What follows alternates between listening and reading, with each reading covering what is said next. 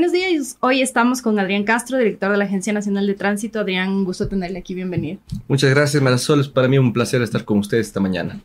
Eh, Adrián, empecemos con tantas quejas que he leído últimamente cuando anunciábamos que usted va a estar hoy aquí. Me llegaban mensajes por decenas eh, pidiéndole eh, respuestas sobre los plazos, la gente que está intentando sacar las licencias y que el sistema está caído, o renovar licencias y que a pesar de que el sistema está caído y que usted ha dicho en varios medios de comunicación que si es que no tienen la posibilidad renovar la licencia no deberían ser multados, muchos sí son multados. ¿Qué hacer en ese caso?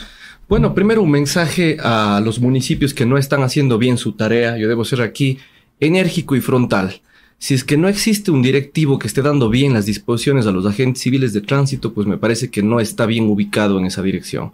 Y permítame ser así de frontal y directo como, como siempre estilo ser, pues me parece el colmo que los agentes civiles de tránsito, vigilantes de la CT o policías que no estén cumpliendo su tarea de tener el sentido común necesario para poder aplicar lo que dice la ley y no solamente lo que dice la NT, porque María Sol no necesariamente depende de que la NT lance una resolución indicando que se tiene que exonerar a estas personas, sino que existe un principio que se llama de seguridad jurídica y confianza legítima, que no solamente está en el Código Orgánico Administrativo, en el COTAD, en el Estatuto Orgánico de la Función Ejecutiva, sino en otras leyes más y en la doctrina que además es parte de la capacitación a todos los elementos, que dice que los errores o las omisiones de los servidores públicos, autoridades, instituciones públicas no se pueden endosar o trasladar a los, a los ciudadanos, de tal manera que no se necesita ni siquiera una resolución, sino sentido común.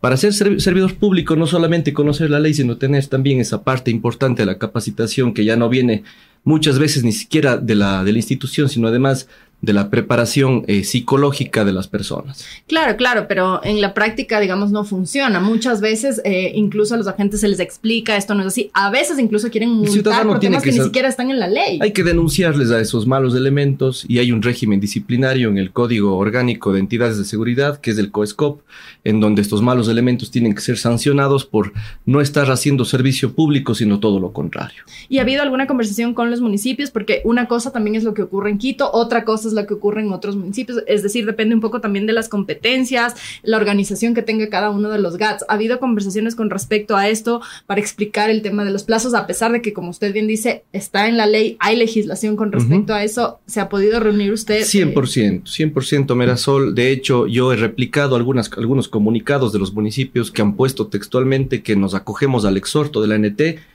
y lo han compartido responsablemente con sus ciudadanos, otros no. Pero bueno, ya depende del grado de compromiso y la preocupación que tengan eh, las autoridades con, con, los habitantes de sus respectivos cantones y ciudades.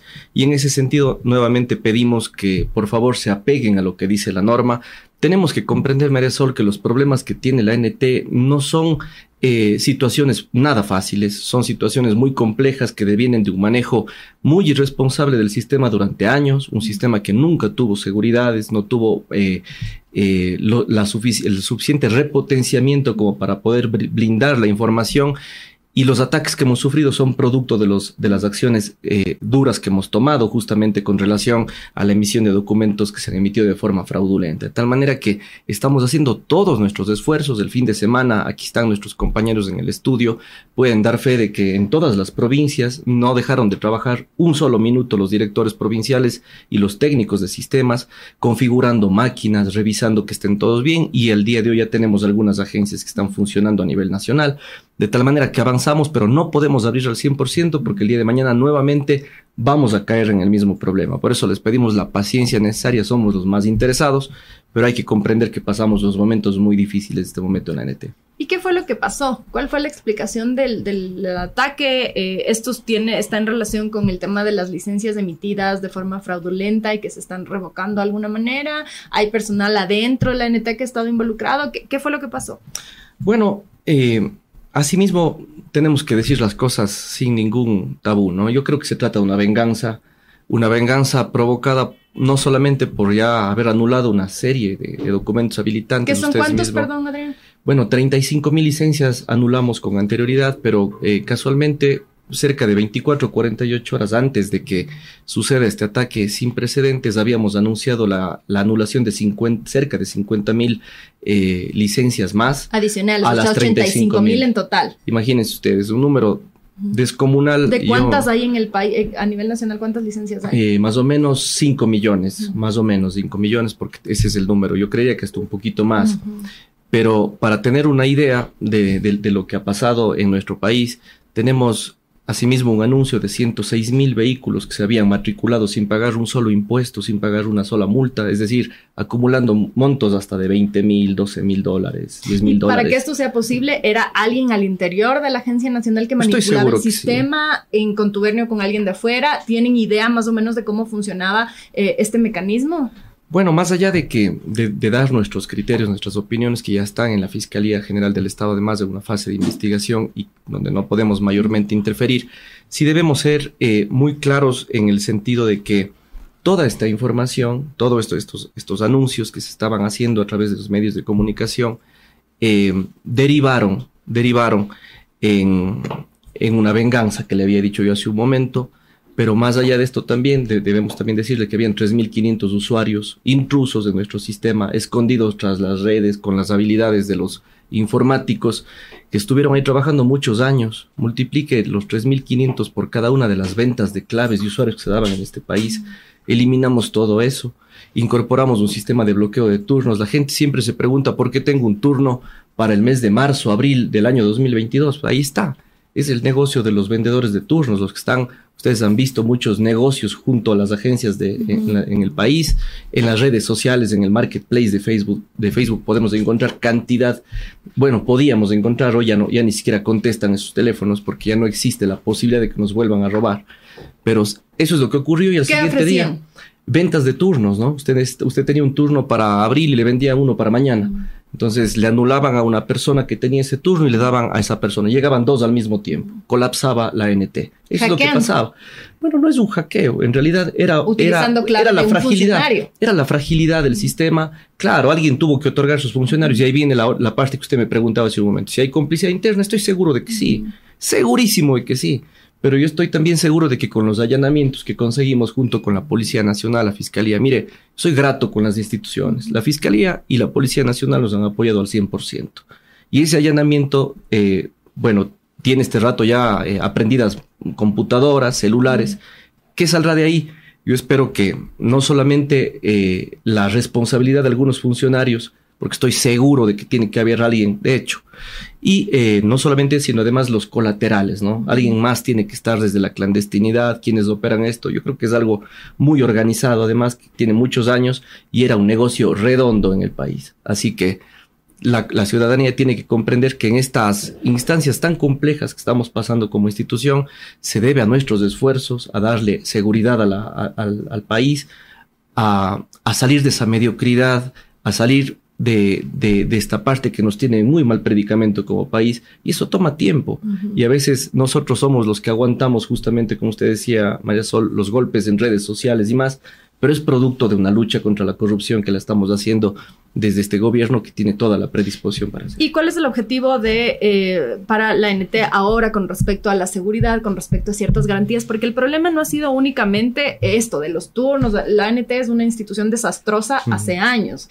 Eh, usted se ha hecho cargo hace poco, pero de todas maneras le toca tomar responsabilidad de lo que se ha hecho pues antes que usted para dar estas soluciones. ¿Cuáles, ¿Cuáles son como los objetivos principales que usted eh, quiere alcanzar en este momento, considerando todas estas quejas que hay? Ya le voy a trasladar algunas preguntas adicionales, pero considerando estas quejas sobre eh, que no se, si se matriculaba un carro en una ciudad, después en otra, y después se regresaba a la otra ciudad, las multas se acumulan en esta ciudad, por ejemplo. Esa era una de las preguntas que me decían. El ejemplo de yo matriculé en Quito.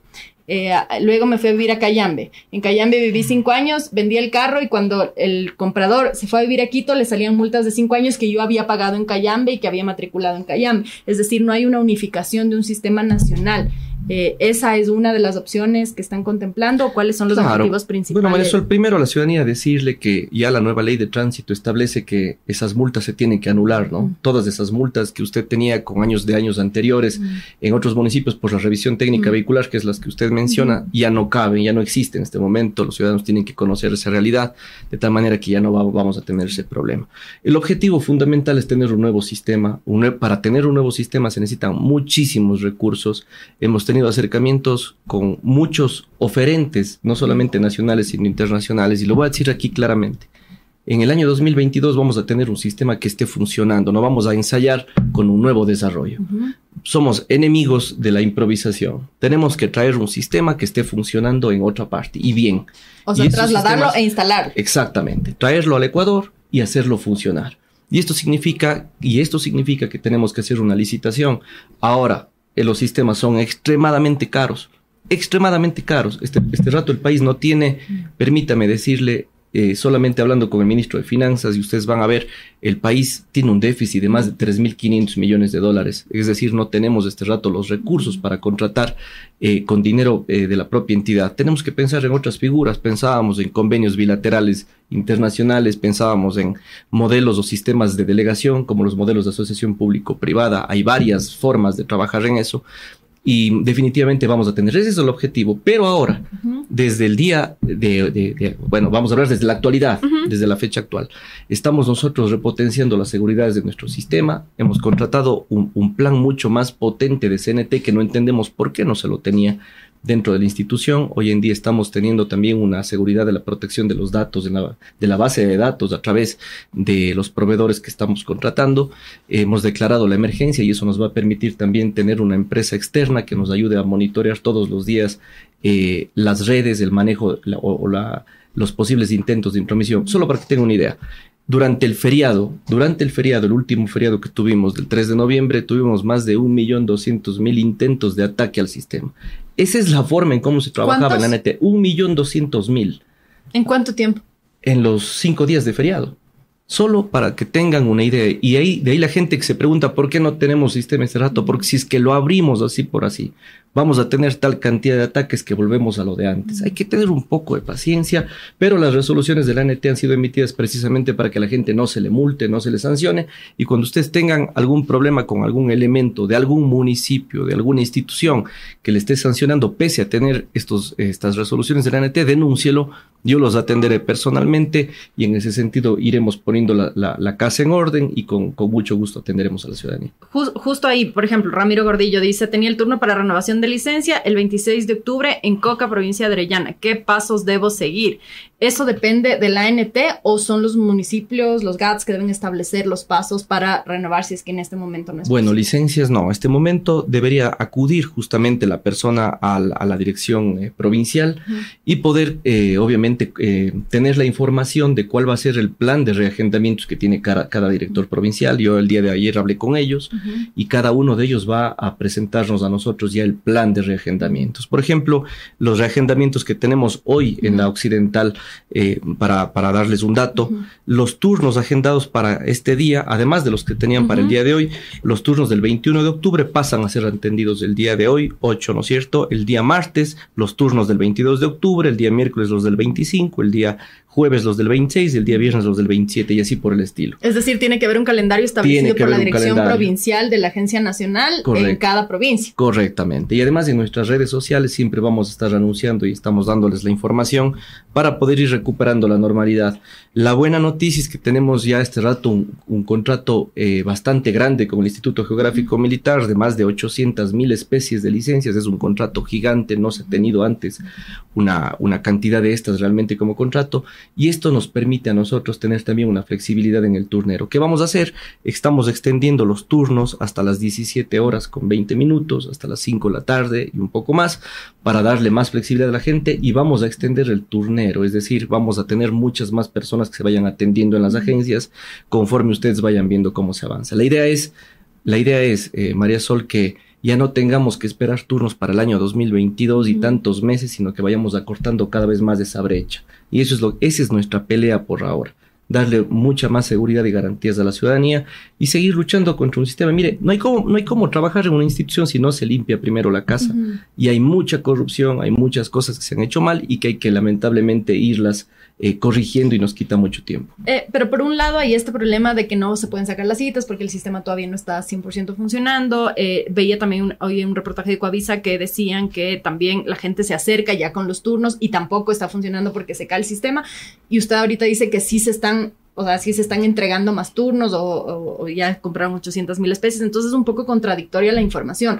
Finalmente, en este momento, sí se puede sacar un turno, no se puede sacar un turno, cuándo se va a poder sacar, si se acercan a la agencia, ¿qué va a pasar? A ver, estamos atendiendo los turnos que ya se habían sacado hasta el 21 de octubre. Usted recuerde que ya muchas ciudad, muchos ciudadanos habían hecho eso. Sacar un turno ahora implica que le den para, para el año que viene. Así que yo creo que hoy día en la tarde o más probablemente el día de mañana, porque esto tiene que abrirse controladamente, vamos a tener eso. Desde ya anunciamos que el, el tema del ataque informático se fue también, eh, fue también, eh, digamos, involucrado en el turnero de la ANT, ¿sí? De tal manera que estamos haciendo todos los esfuerzos por recuperar toda esa información. Si es que no hay cómo, definitivamente lo que sí va a pasar es que se bloquean las artimañas de los tramitadores que estaban acostumbrados durante toda su vida a hacer negocio afuera de la ANT, eso se acaba ya. Y eso significará que se reduzcan los tiempos para la gente. Y eso quiere decir que de momento los nuevos turnos no se pueden Así sacar. Así es, de momento no, de momento no. Y eso hay está un plazo para eh, decir, digamos, no sé, una semana, un mes, dos, un plazo determinado para cuando ya se puedan renovar. Y porque aquí preguntaba de nuevo, eh, Eli Tefi Zarango, ¿qué pasará con quienes ya se les caduca la licencia? Usted ya ha no dicho hay ningún problema. no va a se puede conducir con licencia caducada, se puede conducir tranquilamente. Si es que hoy en la tarde o más tarde mañana se abre el turnero ya a nivel nacional, significa y el mensaje para los ciudadanos es que ya no pueden anularle su turno y venderle a otra persona. A veces la persona que tiene el turno ni se entera que le anularon, porque ese era el negocio de los turneros, pues. Era tan frágil el sistema que este negocio era una, una cosa increíble a nivel nacional. Eso se va a acabar mañana. Así es, si es que el día de mañana se abre el turnero, ustedes van a encontrar que con una flexibilidad mayor, sí vamos a encontrar turnos más pronto, dependiendo del mes. Es decir, en, máximo un par de días esto ya debería empezar a regularizarse. Así es, tiene que regularizarse el turnero con la ventaja de que se les acabó el negocio a los señores de las ventas de turnos de las afueras de la Agencia Nacional de Tránsito. Y me alegro mucho que, y, eso haya pasado. Y ahora que usted dice que eh, eh, se está trabajando en la seguridad del sistema, eso implicaría también eh, el sistema, digamos, global, no solamente para Quito, para sino también para a nivel las nacional. provincias. A nivel nacional, sí. Y, em, por ejemplo, acá hay otra consulta. John Jairo Tito, buenos días. Una consulta. A mí me robaron mi billetera y ahí tenía mi licencia de conducir. ¿Puedo circular con la denuncia hasta poder tener un turno nuevamente? Así es, cuando circula siempre, eh, no necesariamente la denuncia, si ustedes entran a la página de la función judicial, tienen ahí el, el, apartado claramente que dice extravío de documentos, puede imprimir ese documento, viene con un código QR y justamente eso le garantiza al ciudadano que está haciendo un trámite acompañado de su turno y del pago, sí. ¿Se ha eh, contemplado si es que esta red, que ya podemos llamar red por las características que usted advierte, eh, estaba presente en todo el país, operaba en todo el país? Hay provincias donde había mayor operación, es decir, eh, sé que hay una investigación en curso de la fiscalía y hay ciertas cosas que me imagino no se podrán hacer públicas, pero ¿qué se puede saber? ¿Qué sí se puede saber sobre cómo está operando esta organización? A nivel nacional, esto es un tema que en donde no ha habido excepción alguna, todas las provincias del país, en todas las provincias del país ha sucedido esto, pero todo nace también desde acá, ¿no? Se abren usuarios a nivel nacional se, deja, se dejan que 3.500 personas estén usando nuestro sistema, estaban usando nuestro sistema. Mire, las oficiales son apenas 1.500 aproximadamente. Las que no tenían eh, eh, por qué estar en el sistema eran 3.500. Entonces, usted tenía municipios en donde habían 300 carros en el parque automotor y resulta que matriculaban 5.000 al mes y un solo usuario, y un solo usuario. Es algo que humanamente es imposible. ¿Y se ha podido rastrar a los usuarios? Está, justamente la fiscalía tiene ya esa información, tiene la trazabilidad de los usuarios, las IPs y todo esto, ¿no? Ojalá que estos malhechores y delincuentes que estén tanto afuera como adentro en su momento paguen las consecuencias de sus acciones y nosotros seremos quienes mayormente impulsemos estas medidas que creo que son muy necesarias para el país. ¿Y qué va a pasar con estas licencias anuladas que no necesariamente, o, más bien usted me dirá, si la gente necesariamente sabía que sus licencias estaban siendo obtenidas de forma fraudulenta o no? Porque para, para obtenerlas, ¿cómo fue el proceso? ¿Estaban conscientes las personas de que estaban haciendo un proceso fuera de la legalidad o no necesariamente? Yo creo que habrá un porcentaje mínimo de la ciudadanía que por ignorancia quizá eh, cayeron en las trampas de las redes sociales, a lo mejor engañados, a lo mejor les dijeron que se trata de funcionarios públicos, qué sé yo, qué les pudieron haber dicho, pero yo creo que la gran mayoría sabía perfectamente lo que estaba comprando Y una licencia de conducir comprada es tan grave como comprar un título profesional en la clandestinidad, de tal manera que a esas personas, y hay muchas que ya están devolviendo en las agencias, yo conversaba con el director provincial de Chimborazo, por ejemplo, que estuve allá la semana anterior en esa provincia y me decía, es increíble la, gente, la cantidad de gente que se acerca a devolver las licencias. Y saber que 11 mil de esas eran profesionales da vergüenza como país. Realmente ahí sí que no creo que haya ingenuidad alguna. Ahí sí que no creo que haya ingenuidad. Muchos de ellos extranjeros incluso se dedicaban al transporte informal, la inmensa mayoría. Entonces, no me digan que no sabían. Yo creo que ahí más bien lo que, lo que pasaba era que se vendía una licencia como comprar el pan.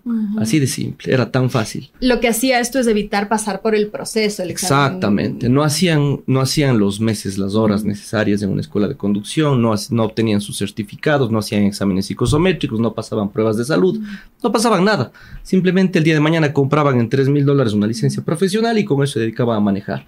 Mientras todos nosotros estamos pagando nuestros tributos, siendo buenos ciudadanos, como en cualquier país normal ocurría. Aquí, en cambio, ocurría que se vendían licencias en Facebook. Y este tema de las licencias profesionales también tiene cola hace rato, porque recuerdo yo ya varios reportajes hace años, cuando yo todavía trabajando en televisión, hice yo algunos sobre las escuelas. Eh, en contubernio con, con, la gente. Es decir, ustedes han podido identificar si es que hay escuelas, había en ese momento denuncias eh, de, de, escuelas más formales que denunciaban escuelas con cierta informalidad y que decían aquí lo que se debe eh, demorar X tiempo, no recuerdo los tiempos, pero no sé, seis meses, aquí se sacan dos semanas y les entregan las licencias. Han podido averiguar si es que hay también escuelas involucradas u otros actores fuera de estos que son los que venden. Pero claro, esto es otro modus operandi. Yo quiero hacerles de acuerdo al allanamiento que hubo en la troncal hace más o menos un par de meses. Junto con la Policía Nacional y la Fiscalía hicimos el primer allanamiento en el país justamente en donde encontramos certificados totalmente adulterados que provenían de una de las escuelas. Eso ya está en investigación. Y, y además los directores provinciales este mes pasado hicieron ya un, una, un arqueo sorpresivo en todas las escuelas y sindicatos del país, se han pasado ya los informes de la NT, escuelas que no han estado cumpliendo pues serán sancionadas y así sucesivamente. Ahora yo le digo una, una pregunta, ¿por qué si todos los ecuatorianos en este país, todos los ecuatorianos, veíamos en Facebook y en nuestras redes sociales circulando licencias que se venden, no hacían nada las autoridades anteriores? Esa es la pregunta del millón, porque anular 250 eh, licencias, anular mil licencias no es nada contra 85 mil licencias, 106 mil matrículas vehiculares. ¿Por qué se hacían de la vista gorda? Eso es lo que tenemos que preguntarnos, porque es lindo haber pasado por la Agencia Nacional de Tránsito sentado haciendo de todo un poco, pero no haber ordenado la casa. Y claro, este rato que nosotros venimos a poner un poco la casa en orden y que nos atacan, pero de forma indiscriminada, viene ya un problema contra esta administración. Creo que a alguien le estamos estorbando, definitivamente. Pero cuando, cuando uno estorba a alguien y empezamos a ver significa que estamos haciendo bien las cosas. Al menos ese es el mensaje para el equipo de la Agencia Nacional. Y usted ha dicho que también hubo en su momento amenazas al personal. Eh, Así es.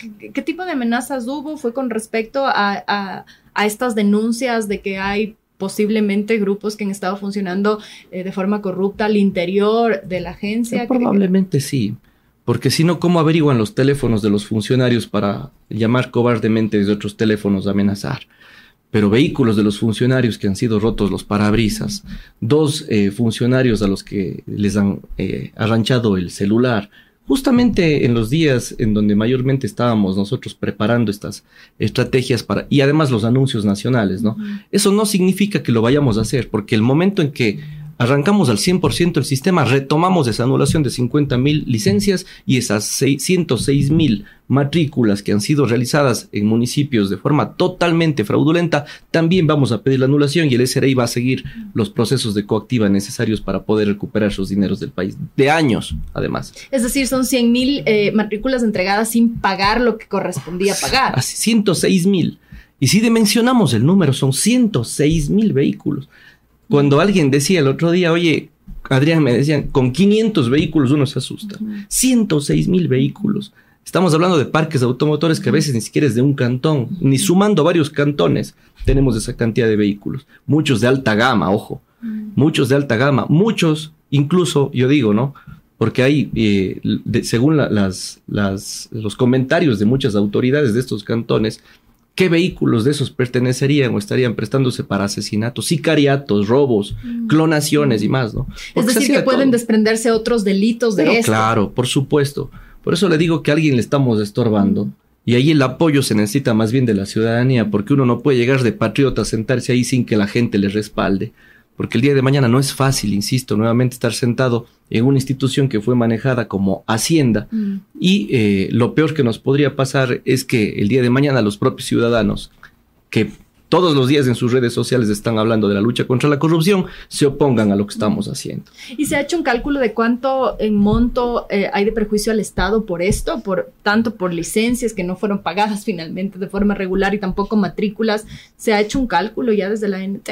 Bueno, eh, le hemos pedido al SRI la información, somos los mayores interesados en tener esa información, porque sí queremos dimensionar y mostrarle al país cuál ha sido la defraudación tributaria y la defraudación en multas que dejaron de pagar estos vehículos, por ejemplo.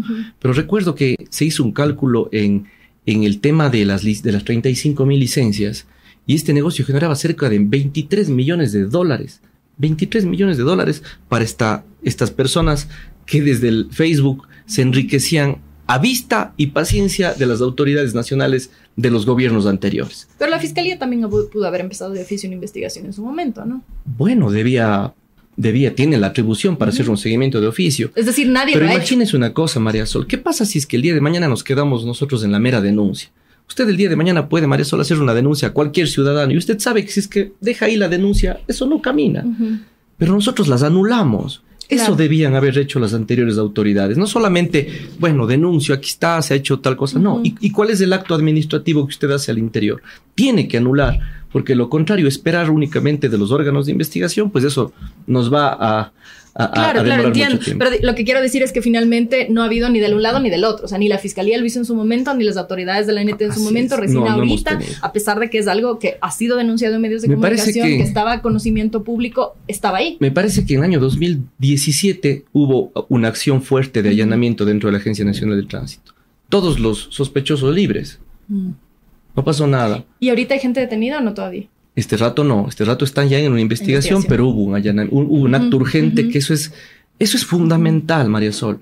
Yo esperaba un acto urgente hace ratos y eso es lo que la fiscalía como mensaje nos da. Por eso yo digo, es, es en buena hora, en buena hora, porque a ratos es bueno pasar la página, dejar de quejarnos de lo que pasó, pero avanzar hacia adelante con acciones firmes y contundentes. Y eh, obviamente pedirles a los órganos de control que determinen responsabilidades administrativas, civiles e indicios de responsabilidad penal. Ah, ya, el tiempo nos está jugando en contra, pero en estos últimos minutos me quiero dejarle de preguntar un par de cosas que todavía me mandan por ahí, eh, en redes, la gente que nos está viendo. Por ejemplo, preguntan sobre los exámenes psicosométricos que se han hecho y que no han tenido los turnos y que ya están hechos y que además se supone que después de un tiempo vencen. ¿Van a tener que volver a hacerse los exámenes o cómo va a ser con la gente que ya ha pasado por ese proceso? en la resolución que se emitió desde la Agencia Nacional de Tránsito se establece claramente que todos los certificados, los documentos habilitantes para una licencia que por A o B razones tienen una fecha de caducidad, no van a ser eh, eh, anulados, si es, que, si es que cabe la pregunta, van a ser válidos. La gente no tiene por qué hacer dos veces un examen psicosométrico tranquilamente.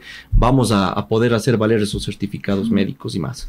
Y ahora en, en, en este siguiente periodo, porque además, como le decía al inicio de la conversación, no solamente ha sido el tema de las licencias, eh, por ejemplo, había una queja sobre las matrículas, que no se podían poner, no hay las plaquitas para las matrículas. ¿Qué va a pasar con eso, por ejemplo? Bueno, el tema de las matrículas, eso es fundamental decirle al país que estamos en un proceso de descentralización. Si bien hay una deuda de la ANT desde el año 2018 a todos los municipios. Tres años. Cuatro años, 2018. el 18 enterito. Desde todo el 2018 hasta el 2021 hay una deuda de la ANT. Solo para que tenga una idea, Marisol, la fábrica de placas de la ANT tiene máquinas de los años 90, la más nueva del 2003, una obsolescencia total de, la, de, las máquinas de, la fábrica de placas de la ANT, y es una fábrica que le abastecía a todo el país. Yo decía, ¿por qué razón? Si es que existen tantos proveedores a nivel nacional, ¿por qué la ANT tiene que concentrar una entrega de placas cuando puede ser mucho más eficiente un municipio. A eso vamos, ya está hecho un reglamento y estamos con el CNC trabajando en descentralizar lo más pronto eso. Municipios como Quito, Guayaquil, Cuenca y algunas mancomunidades ya se han acercado a la NT y están con toda la predisposición de hacerse cargo de la entrega de placas y, y pronto vamos a tener eso. Ahora, claro, la solución es parches, como se decir yo, porque hay que ir al objetivo final que es descentralizar. Por lo tanto, por ahora, lo que se hizo fue extender la vigencia de estos, de estos papeles que es terrible ver en los vehículos de nuestro país en vez de placas que circulan y que tenían una vigencia de apenas 30 días, se ha extendido una vigencia de 120 días para que la gente no esté todos los meses acercándose a renovar en los centros de matriculación. El objetivo es que sean los GATS los que entreguen las, Totalmente. las, las plaquitas, digamos. Así es. Y lo hagan en ocho días, no en cuatro años, ¿no? O sea, es, increíble lo, que usted se encuentra ahí y dice, ¿dónde estuvo todo el dinero que entraba a la NT? Seguramente para gasto corriente nada más, pero en gasto de inversión, créame que es desastroso o fue desastroso el manejo de la institución. Pero el presupuesto que tienen es... ¿cuándo, ¿Qué presupuesto tienen ahora? Eh, bueno, estamos este rato con presupuesto prorrogado, pero la proforma presupuestaria, 21 millones de dólares, es el techo que se puso desde el MEF. Mire que para que la NT funcione adecuadamente necesita 43 millones de dólares, pero las situaciones del país nos obligan a trabajar con menos de la mitad. Y eso es lo que la gente tiene. Bueno, tenemos que ser muy, eh, tenemos que optimizar mucho nuestros recursos y ser creativos a la hora de contratar. El país tiene que entrar en una fase de creatividad dentro de las instituciones públicas. Y ahí existen figuras que tenemos que buscar como convenios internacionales bilaterales, préstamos internacionales y poder funcionar de esa manera, hasta que el país se recupere. No se arrepiente de haberse hecho cargo de eso, porque con todos los problemas que cuenta y le noto un poco frustrado también por todas las cosas que tiene para que nada, María Sol, para nada, yo soy una persona muy optimista, le he dicho al equipo, si estamos aquí, es, pues, si nos metimos en esto es por algo y tenemos que salir bien, pero nada nos va a, quitar estas, estas propuestas de proyectos que tenemos en mente y queremos salir de la NT en su momento, dándole, dejándole al país con un, sistema de lujo, un sistema acorde a nuestro país. Queremos, ya tenemos un reglamento de simplificación de trámites con la transportación. Por ejemplo, trámites de dos años hoy duran 15 días. Toda la transportación estuvo de acuerdo, los, los recibimos, invertimos el rol de los requisitos. La NT antes les pedía cosas que estaban en el propio archivo de la NT seis meses a dos años de un trámite de, la transportación. Y en el tema de licencias tenemos también exactamente el mismo plan. Tenemos eh, previsto ya y de hecho ya tenemos el acercamiento con unos tres proveedores muy buenos para tener un sistema, pero de lujo para el país. Eso vamos a hacer. Y no me arrepiento.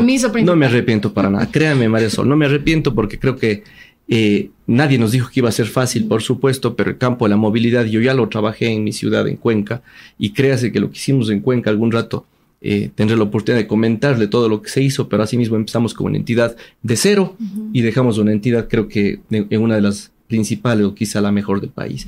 Eso es lo que vamos a hacer acá en la NT y, cuenten con ello. Por ahora estamos en una pelea dura, pero eh, si se pierde una batalla, pues no vamos a perder la guerra, eso estoy seguro. Gracias por haber estado aquí, Adrián. Gracias, Maresol. Esta fue la conversación con Adrián Castro, director de la NT. Pueden volver a escuchar esta y las otras entrevistas en su plataforma de podcast favorito. Que tengan un excelente día. Nos vemos mañana, ocho y media de la mañana.